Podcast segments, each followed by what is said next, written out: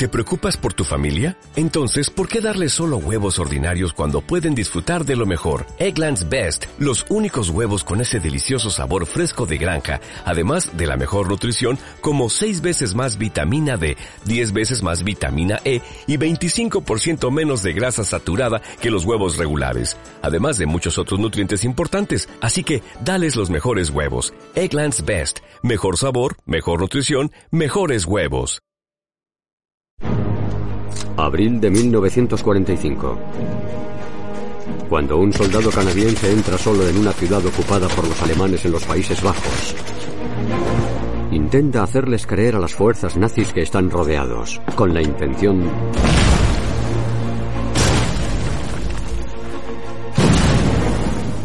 de crear el caos.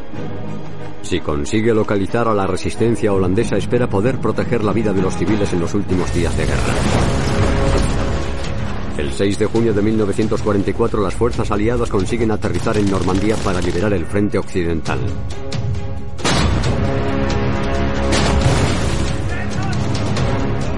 Pero los fanáticos y devotos del nazismo siguen luchando con intensidad por su supervivencia. El día D fue una batalla. Aún tienen que ganar la guerra. Del día D a Berlín, la última batalla de Hitler, Primavera Salvaje. Normandía, Francia.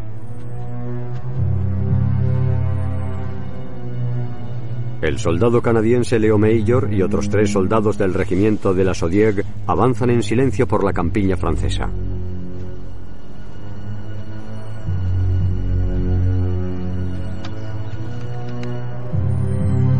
Su patrulla explora las líneas enemigas en los alrededores de un aeródromo cercano a la ciudad de Caen. Mientras Major y su compañero Larry Cassie supervisan la aproximación a Carpiquet.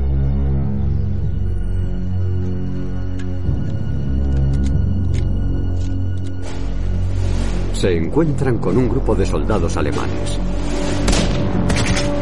Los canadienses sacan las armas primero.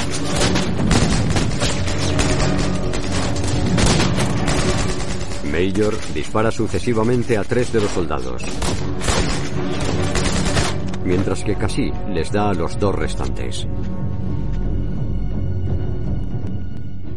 Uno de los alemanes no está muerto. A pesar de las heridas, coge una granada de fósforo y se la lanza a Leo Mayor.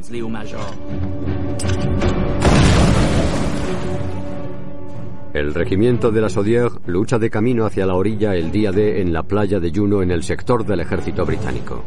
Es uno de los cuatro principales regimientos de habla francesa del ejército canadiense. Por lo general, los soldados de habla francesa canadiense son muy bien aceptados dentro del ejército canadiense de habla inglesa. Son soldados valientes, cuentan con magníficos oficiales y los regimientos luchan con valentía en cada acción. Para las operaciones diarias internas, los regimientos se comunican en francés. La cuestión es que el ejército canadiense es una institución de habla inglesa y también lo son sus aliados. Por eso, aparte de los cuatro regimientos, estos soldados necesitan hablar inglés si quieren conseguir algún ascenso a otro rango superior. Así que el soldado que solo hable francés está más limitado a la hora de poder ascender en el escalafón. En las semanas transcurridas desde el día D, los canadienses y los británicos se esfuerzan por tomar la ciudad de Caen, un punto clave fundamental para el avance de los aliados y para impedir que los alemanes reciban refuerzos. Cuando se encuentran a poca distancia de su objetivo principal, el aeródromo de Carpiquet, les llega la orden de que se atrincheren y se preparen para un contraataque de los alemanes. Los líderes aliados saben que esto va a suceder. El soldado Leo Major se convierte en un explorador y francotirador experto durante el avance. El 24 de junio, él y otros miembros del regimiento de la Sodier están haciendo un reconocimiento del aeródromo que hay cerca de Carpiquet cuando explota una granada alemana.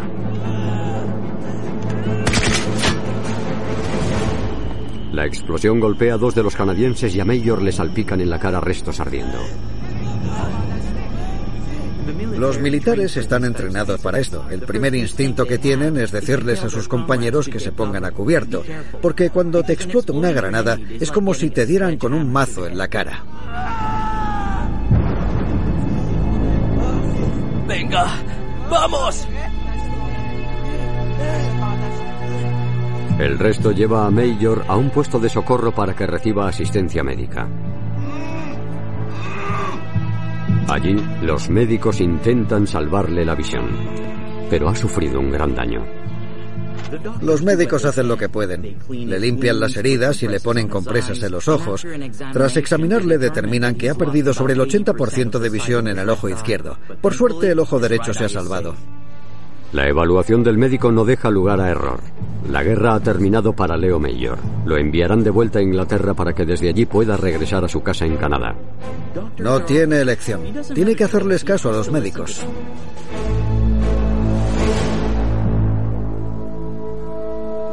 Unos dos meses después, Major reaparece de repente junto a su regimiento que ha conseguido avanzar en Francia.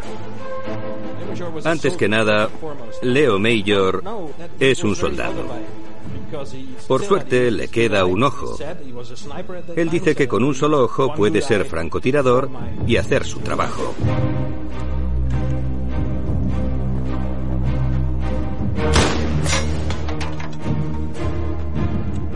A pesar de su discapacidad, sus oficiales deciden que puede quedarse. No es ningún misterio. Han perdido a muchos soldados. Necesitan hombres como él. No debemos olvidar que Leo es uno de los mejores francotiradores del ejército canadiense. Lo necesitan. A finales de octubre, el regimiento de la Sodier ya ha conseguido avanzar desde Francia hasta la frontera sur de los Países Bajos. Para ello, han tenido que cruzar Bélgica. Se preparan para tomar Utsburg, un pueblo holandés aún ocupado por las fuerzas alemanas, el cual debe ser despejado para asegurar el acceso al puerto de Amberes. Leo Mayor se reúne con el comandante Gustav Taschero. Leo Mayor dijo una vez que Taschereau era el único oficial del ejército canadiense que le respetaba. También hay que decir que Leo tiene un pequeño problema con la autoridad. Los dos hombres tienen una relación de confianza, lo que le permite permanecer en el ejército de la Chaudière.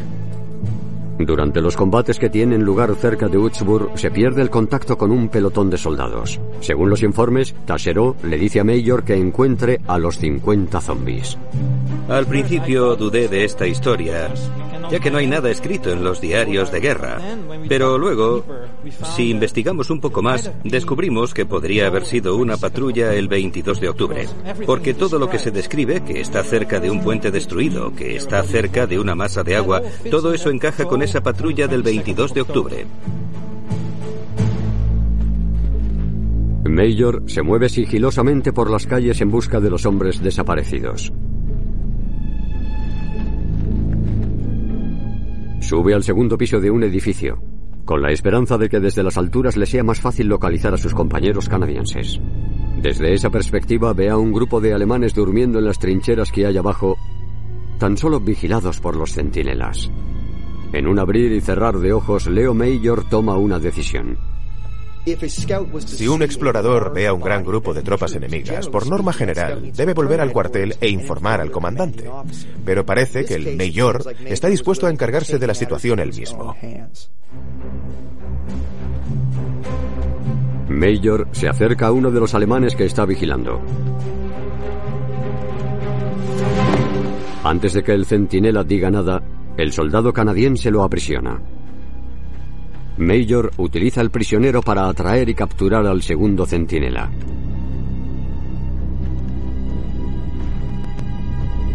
Una vez que los dos están desarmados, Major les exige que lo lleven ante su comandante.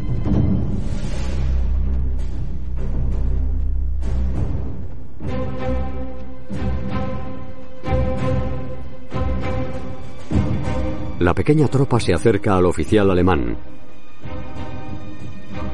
que no tiene más remedio que rendirse ante la amenaza de la pistola Sten de Mayor. Hay que decir que son soldados del ejército alemán y no de las SS. Mayor se mueve para capturar al grupo. Cree que si se hace con el cabecilla, el resto del grupo lo seguirá.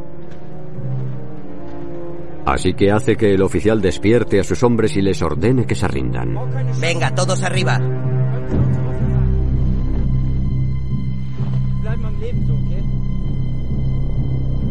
Os ordeno que os rindáis. Parece que funciona. Los soldados alemanes permanecen inmóviles hasta que uno ignora la orden y va a por su arma. ¡No! Octubre de 1944, cerca de Utzburg, en los Países Bajos. El soldado canadiense Leo Major utiliza a un oficial alemán capturado para obligar a sus hombres a rendirse. El plan de Major parece surtir efecto hasta que un soldado enemigo saca su arma. ¡No! Major tiene la cualidad de ser uno de los mejores francotiradores del ejército canadiense. No le tiembla la mano si tiene que matar a un alemán. ¡Manos arriba! Les envía un claro mensaje al resto de alemanes. Cuando les grita y les hace gestos, se levantan con las manos en la cabeza y se alejan. ¡Moveos! Todo cobra sentido si pensamos en las circunstancias de esta acción. Llega allí y coge a unos cuantos prisioneros, pero cuenta con la ayuda de sus compañeros del regimiento de la Chaudière. Actúa muy bien. Más tarde, la línea alemana se derrumba y los canadienses consiguen avanzar en los Países Bajos. El pueblo holandés está agradecido, pero muchos están sufriendo. Desde mayo de 1940 el territorio de los Países Bajos permanece ocupado, pero a partir de 1942, cuando los alemanes empiezan a perder, la cosa se complica. Sobre todo en la última parte, en el 44 y en el 45, la vida es bastante dura en la parte occidental de los Países Bajos. La gente pasa hambre y vive con miedo. Al ser soldados aliados, los canadienses son recibidos con alegría por la población local. Los soldados canadienses son liberadores. Por eso creo que los holandeses se alegran de verlos. Están contentos porque traen la libertad y ahuyentan a los alemanes.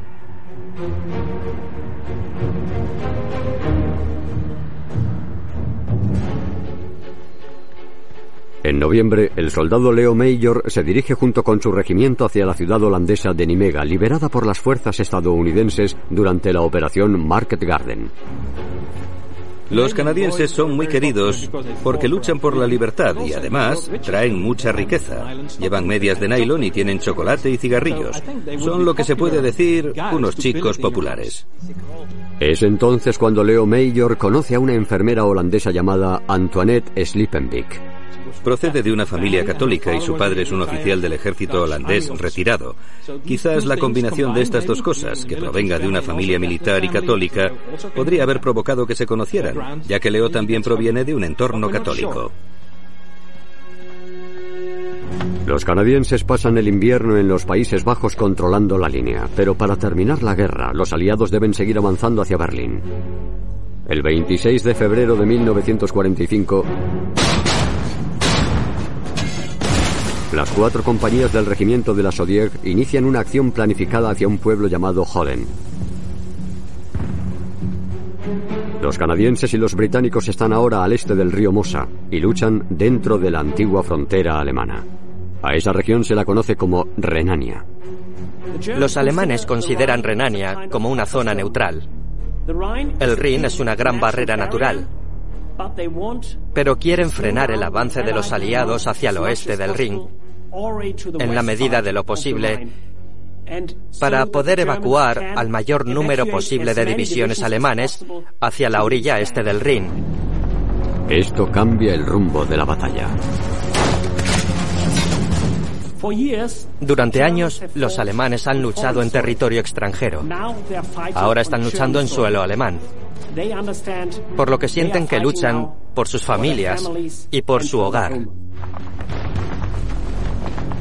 La compañía D del regimiento de la Sodiek pasa por la zona en la que está la compañía B y avanzan hasta quedarse a 90 metros de otro pueblo alemán. Tras una fuerte descarga de artillería de los aliados, los soldados enemigos salen de detrás de un edificio con lo que parecen ser banderas blancas. Mientras la compañía D se mueve para aceptar su rendición, aparece un nido de ametralladoras alemanas. A su vez, un conjunto de tanques enemigos se deja ver detrás de un edificio y también comienzan un ataque. La compañía D retrocede e intenta atrincherarse, pero queda inmovilizada por el fuego de mortero de los alemanes. El contraataque de los enemigos obliga a la compañía D a retirarse.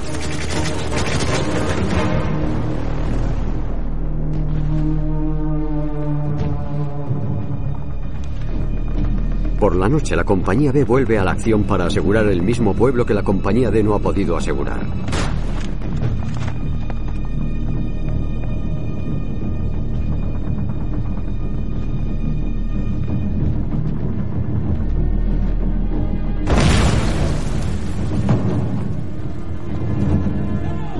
¡Manos arriba! Ayudándose de granadas y de sus pistolas Sten, los soldados del regimiento de la Sodier avanzan y despejan la zona para tomar el pueblo de Hollen. En la acción final acorralan a otros 25 prisioneros de guerra alemanes. El éxito del regimiento de la Sodier permite a otros regimientos continuar su ataque. En la última parte de la operación Blockbuster, los canadienses y otras fuerzas aliadas consiguen avanzar casi 32 kilómetros en territorio alemán. Pero el 26 de febrero las cosas cambian para la línea aliada. El primer día de la operación Blockbuster es uno de los días de toda la guerra en los que el ejército canadiense sufre más bajas. Hay tantos muertos como en cualquiera de los combates de Normandía. Y esto es algo considerable teniendo en cuenta lo poco que la gente sabe sobre esta importante batalla.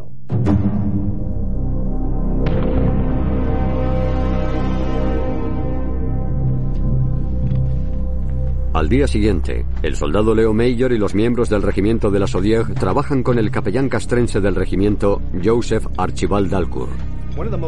Una de las funciones más importantes de los capellanes es ocuparse de los muertos, llevar a cabo la extrema unción y asegurarse de que se trata a los cuerpos con dignidad.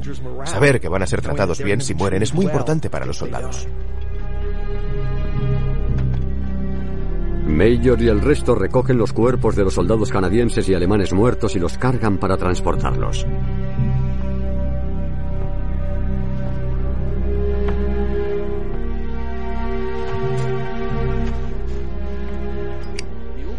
Leo se monta en la parte trasera del vehículo entre los cadáveres. Se enciende un cigarrillo para intentar camuflar el hedor de los cuerpos.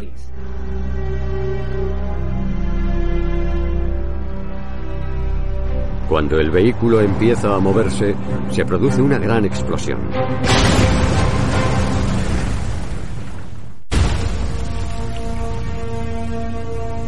...27 de febrero de 1945... Tras luchar dentro del territorio alemán, cerca del pueblo de Hollen, el soldado canadiense Leo Mayer, del regimiento de la Sodier, sale despedido del vehículo en el que viaja cuando explota una mina. Queda tendido en el suelo inconsciente.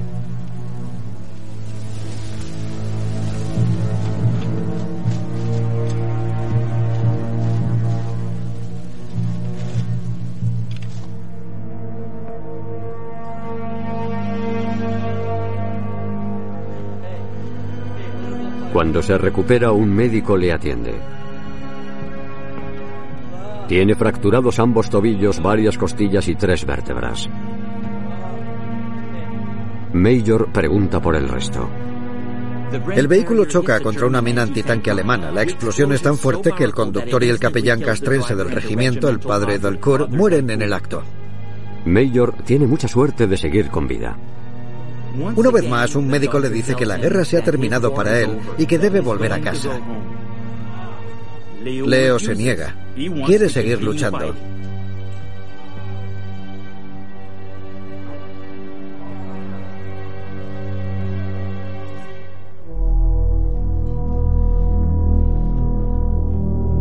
Una semana después, Mayor descubre que los médicos quieren llevarlo a Inglaterra. Consideran que está lo suficientemente fuerte como para viajar.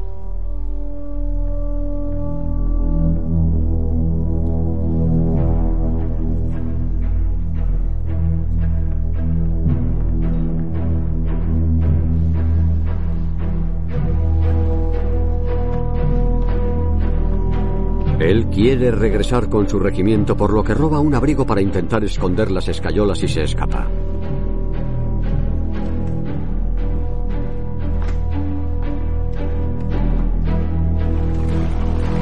Leo Major consigue llegar a Nimega.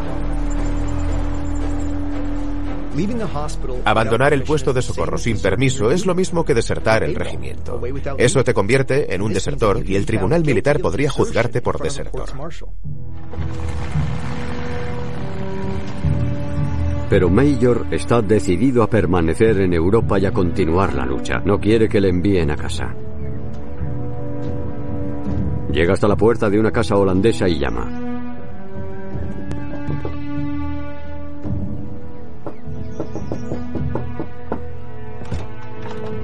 Le abre la enfermera holandesa que había conocido anteriormente, Antoinette Slippenbeek. Su familia le permite que se quede y Major se recupera de las heridas gracias a los cuidados de Antoinette. Creo que Leo se integra en la sociedad holandesa mucho mejor que un soldado o militar que nunca ha convivido con civiles. Por lo tanto, se queda allí durante más tiempo y creo que eso le ayuda.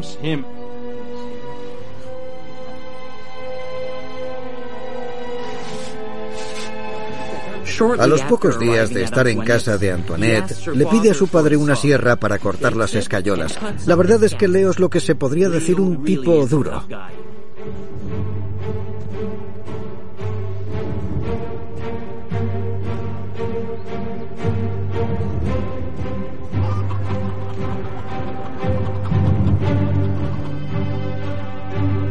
En un mes, Leo Major se recupera lo suficiente como para volver a unirse a su regimiento.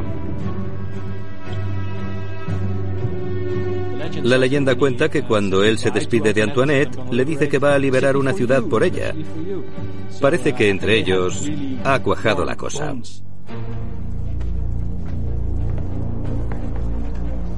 Una vez más, el soldado se las apaña para librarse de un gran problema. Parece ser que va a hablar con su comandante y le cuenta que se ha estado quedando con esa familia y le pide permiso para quedarse con ellos hasta que se recupere. Nimega, la base donde los canadienses habían pasado gran parte del invierno, cae en manos de los aliados en septiembre de 1944 durante la Operación Market Garden. Las rutas para llevar suministros permanecen abiertas para poder transportar las municiones y para llevarles alimentos y medicamentos a los soldados aliados y a la población liberada de los Países Bajos. Sin embargo, la situación es grave para los habitantes de las zonas holandesas que permanecen bajo la ocupación nazi. Hay huelga de ferrocarriles. Los alemanes tienen un sentimiento de venganza desde la operación Market Garden, por lo que apenas dejan pasar combustible y alimentos hacia el oeste, que es la zona más poblada de los Países Bajos. El invierno entre el 44 y el 45 es muy duro. La situación afecta sobre todo al transporte terrestre y al transporte fluvial, así que si eso lo combinamos con el hecho de que apenas llegan alimentos a las grandes ciudades como Rotterdam, Ámsterdam o La Haya, eso provoca que la gente empiece a morir de hambre. Por eso fue llamado el invierno del hambre. Los expertos estiman que muchas personas sobreviven con menos de 500 calorías al día. Se calcula que unas 20.000 personas mueren durante el invierno del hambre. Parte del plan para restaurar las líneas de suministro incluye la liberación de la ciudad de Zutphen. Los aliados esperan que los alemanes, viendo venir la derrota, se retiren. Sin embargo, las fuerzas canadienses se dan cuenta inmediatamente de que los alemanes no han abandonado Zutphen. A medida que avanzan se topan con la resistencia de nidos de ametralladoras, armas antitanques y francotiradores.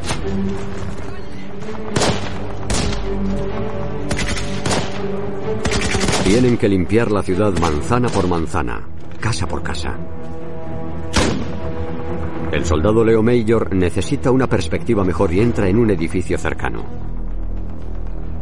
Una vez dentro del edificio, Leo Major encuentra a cuatro soldados alemanes a los que les disparan.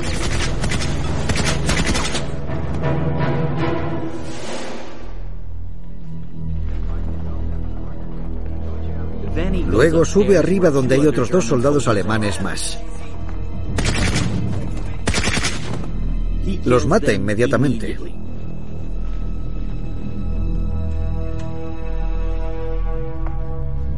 Una vez que ha asegurado la casa, Major sube al ático para buscar a los francotiradores enemigos que apuntan a los soldados canadienses que están en la calle. Con cuidado de no llamar la atención del enemigo, vigila cualquier movimiento que pueda haber en las ventanas de enfrente. En cuanto detecta movimiento, apunta y dispara. Abril de 1945. En la ciudad holandesa de Zutphen, los francotiradores nazis mantienen a las tropas canadienses inmovilizadas en las calles, mientras que las fuerzas alemanas siguen ocupando la ciudad. Los canadienses informan de que estos soldados son muy jóvenes, pero se mantienen firmes. Al final de la guerra, algunos de los combatientes más fanáticos son chicos de las juventudes hitlerianas. Son chicos que lo único que conocen es el Tercer Reich. Chicos que han sido adoctrinados durante años con la ideología nazi. La única razón que tienen para vivir es el Führer y el Reich. Los francotiradores canadienses como el soldado Leo Major intentan localizar y acabar con los francotiradores alemanes.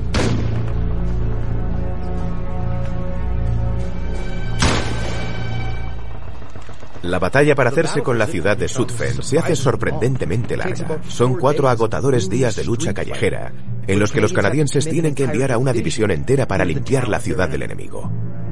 Los canadienses consiguen finalmente liberar la ciudad de Zutphen el 8 de abril. El resultado es un gran número de bajas. Los canadienses actúan rápido para liberar a los Países Bajos porque el pueblo holandés se muere de hambre. Los canadienses intentan desesperadamente llevarles alimentos, pero al mismo tiempo también tienen que mirar por las vidas de los soldados canadienses. Sobre todo ahora que todos tienen la sensación de que la guerra llega a su fin. Creo que es importante recordar que las fuerzas canadienses y las fuerzas aliadas no están allí para calmar el sufrimiento del pueblo holandés. Su principal objetivo es matar a los alemanes. Están allí para ocupar Alemania y acabar con el nazismo. El 13 de abril, el regimiento de la Zodiac llega a la ciudad de Esbole controlada por los alemanes. Esta ciudad es un punto clave en el norte de los Países Bajos para el transporte.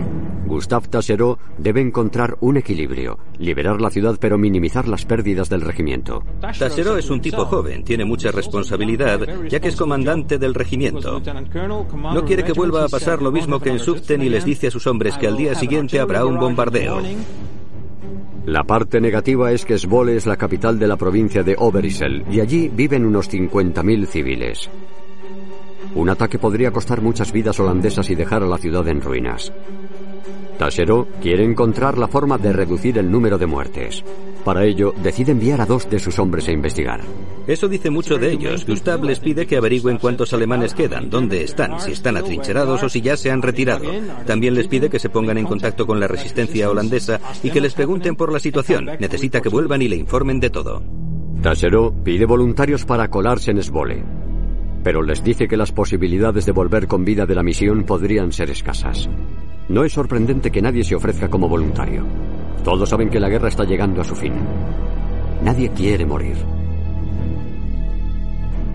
Pero tienen la esperanza de salvar vidas holandesas. Leo Major se ofrece voluntario y también lo hace su gran amigo Willy Arsenault, quien ha sido su compañero en su trabajo como francotirador desde el desembarco.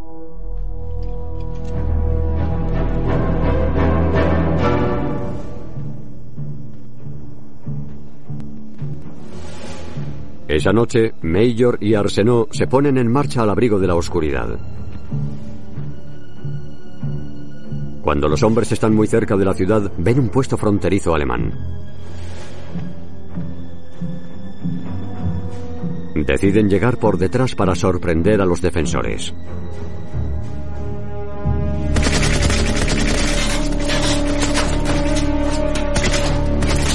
Tras abrir fuego con sus armas Sten, los dos soldados consiguen abrumar al enemigo. Dos alemanes intentan escapar y corren hacia la ciudad.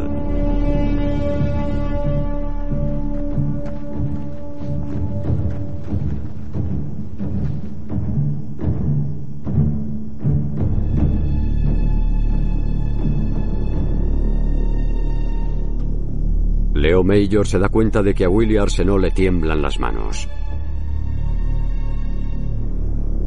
Desde hace tiempo, Leo tiene la impresión de que Willy está fatigado de la batalla. Le pide que se quede quieto, pero Willy se niega. Los dos siguen su camino hacia Svole. Los canadienses saben que tienen que avanzar rápido, porque los alemanes que intentan huir podrían dar la voz de alarma. Al llegar a un cruce, Major se adelanta a Arsenault y se mete con sigilo en una zanja para vigilar el camino. Pero cuando Arsenault se mueve para unirse a él, deja al descubierto su posición. El silencio es fundamental en este tipo de misiones. Por desgracia para Willy, mientras cruza la carretera, se le enganchan las granadas que lleva y hace algo de ruido. En ese momento, los disparos rompen el silencio. Abril de 1945. El soldado canadiense Leo Major y el cabo Wilfrid Arsenault llegan a la ciudad holandesa de Zwolle en una noche primaveral. Pero un pequeño ruido alerta a los defensores alemanes de su presencia. Los disparos de los alemanes alcanzan al cabo Arsenault. Cuando lo ve caer, Mayor sabe inmediatamente que su mejor amigo está muerto. Se siente culpable por no haberle dicho que se quedara en la retaguardia.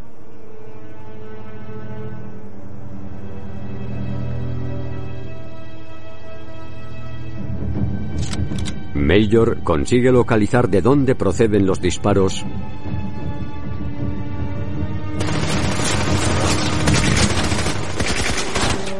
y mata a dos hombres. El resto se retira rápidamente. Major regresa al lugar donde está el cuerpo de Arsenault.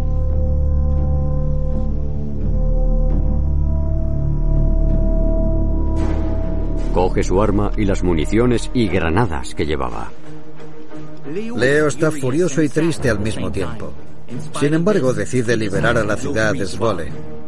Se levanta y se dirige con determinación hacia la ciudad.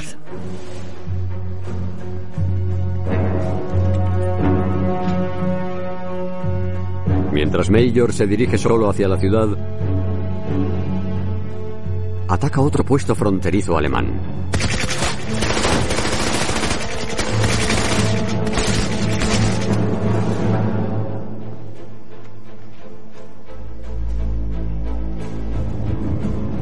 Después de matar a sus ocupantes, recoge sus armas. Quiere conseguir todas las armas posibles para dárselas a la resistencia holandesa. Es de noche, por lo que es probable que lo único que encuentre Leo Mayor sean tropas enemigas. La mayoría de los 50 civiles de la ciudad deben de estar en sus casas debido al toque de queda. Por eso va a ser muy difícil que encuentre miembros de la resistencia en la calle. A Major se le ocurre una estrategia. Su plan es bastante simple. Quiere crear el caos dentro de la ciudad para que los alemanes y la población local piensen que las tropas canadienses están a las puertas de la ciudad.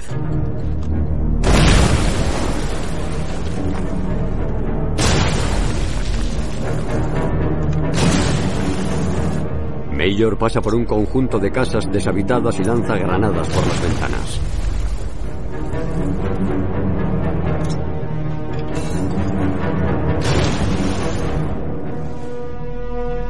Las explosiones hacen que los defensores alemanes salgan, por lo que puede sorprenderlos y desarmarlos.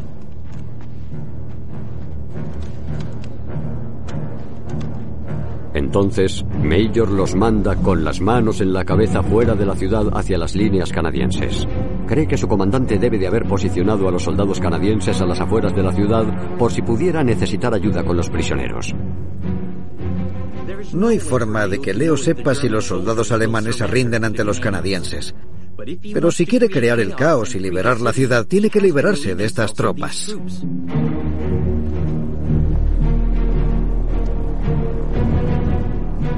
El diario de guerra del regimiento no registra ninguna captura de prisioneros de guerra, por lo que los soldados enemigos probablemente se dispersen en la oscuridad.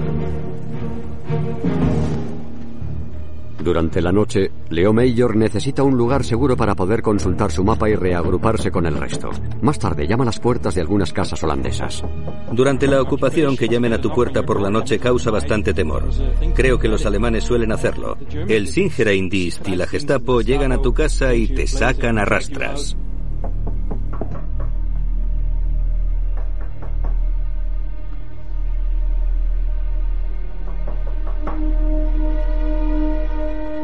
Cuando no obtiene respuesta, entra a la fuerza.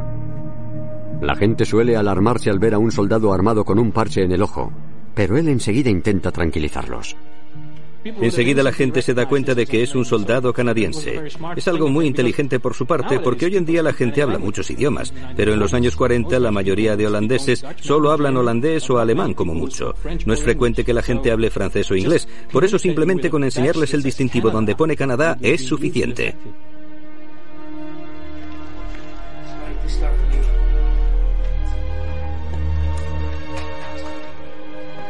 Tras unos minutos, Mayor vuelve a salir a la calle.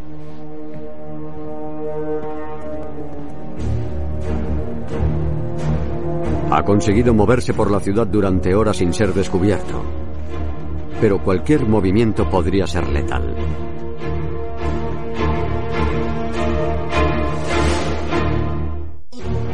14 de abril de 1945. Parte central de los Países Bajos. El soldado canadiense Leo Mayor del regimiento de la Sodier merodea por las calles de Svole.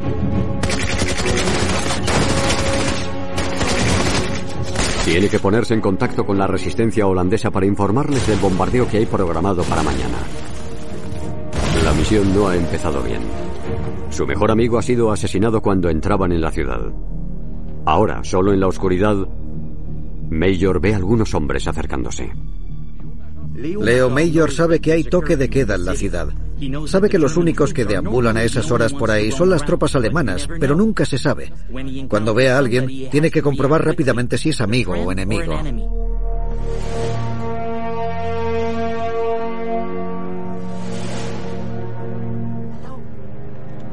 Hola. Escucha una voz de mujer decirle algo en inglés y en francés.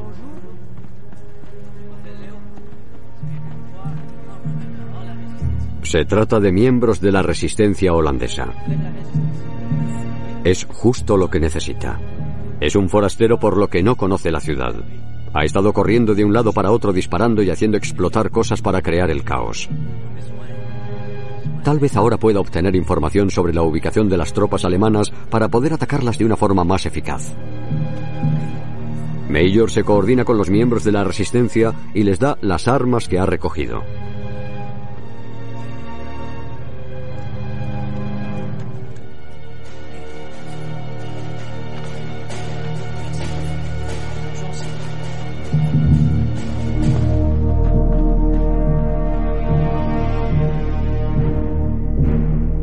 Uno de los objetivos es el cuartel general de la Gestapo, el centro de control nazi en la ciudad de Svole. El carácter represivo de los nazis es aplicado por la Gestapo y por el Singereindienst, pero se podría decir que la Gestapo se encarga más de aplicar la ley y el Singereindienst más de recabar información.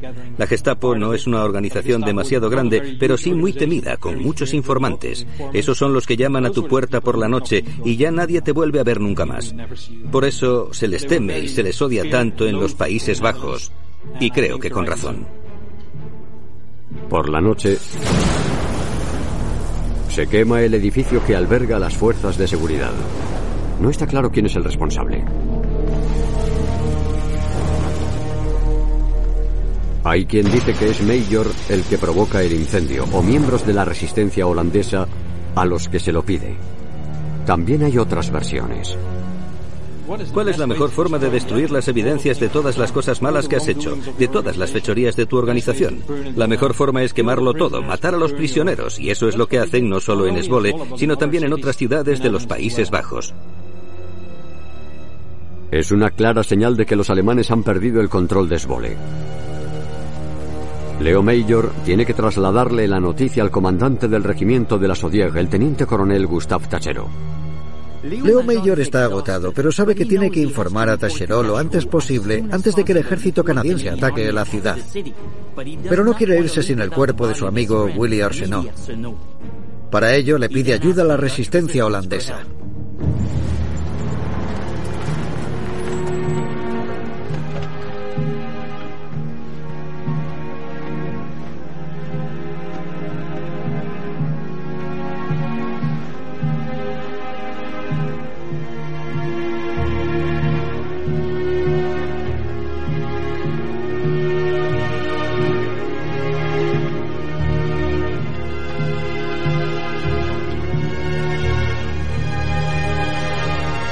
El cuartel general del regimiento, Tasserot se prepara para lanzar un ataque de artillería.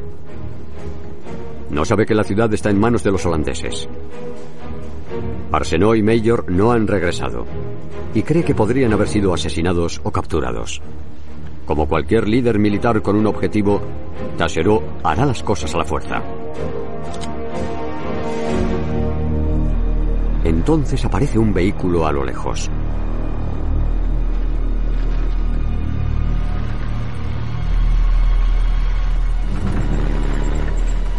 Leo Major regresa con la noticia de la retirada alemana y el cuerpo del cabo Arsenault. El hecho de que la ciudad esté ahora en manos de los holandeses no solo significa que las vidas de los canadienses están a salvo, sino también las de los civiles holandeses. Luchar en una ciudad es mortífero para ambos bandos, pero también lo es para los civiles. Al recibir toda la información, se cancela el bombardeo. El regimiento de la Zodiac entra en la ciudad para acabar con los alemanes que puedan quedar. La ciudad de Svole es despejada sin que se produzca un solo disparo. Más tarde, los habitantes de la ciudad se unen a los canadienses para hacer un desfile improvisado. Leo Major consigue sobrevivir a la guerra y regresa a Canadá. Por su valentía en Svole se le otorga la Medalla de Conducta Distinguida. En ella se puede leer su iniciativa, su valentía y la desconsideración mostrada por su propia seguridad sirven de inspiración para todos. La medalla de conducta distinguida es la segunda condecoración más importante del ejército canadiense y pocas veces se concede.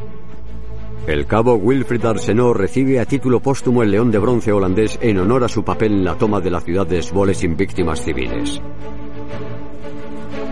En 1950, cuando estalla la guerra de Corea, Leo Major vuelve a alistarse. Obtiene una segunda medalla de conducta distinguida por su valor. El hecho de que Leo Major haya sido condecorado dos veces en su vida significa que es un gran soldado. Demuestra una y otra vez que es valiente hasta casi llegar a ser temerario. Creo que Leo Major es un héroe, es magnífico. Creo que los holandeses debemos estarle agradecidos por haber liberado nuestro país. No solo la ciudad de Esbole, sino por haber participado en la lucha para deshacernos de los fascistas, de los nazis que un día ocuparon nuestro país. Pero Alemania aún no se ha rendido. Y el regimiento de la Zodiac vuelve a la lucha para continuar la liberación de los Países Bajos. La guerra en Europa se prolongará durante otros 24 días.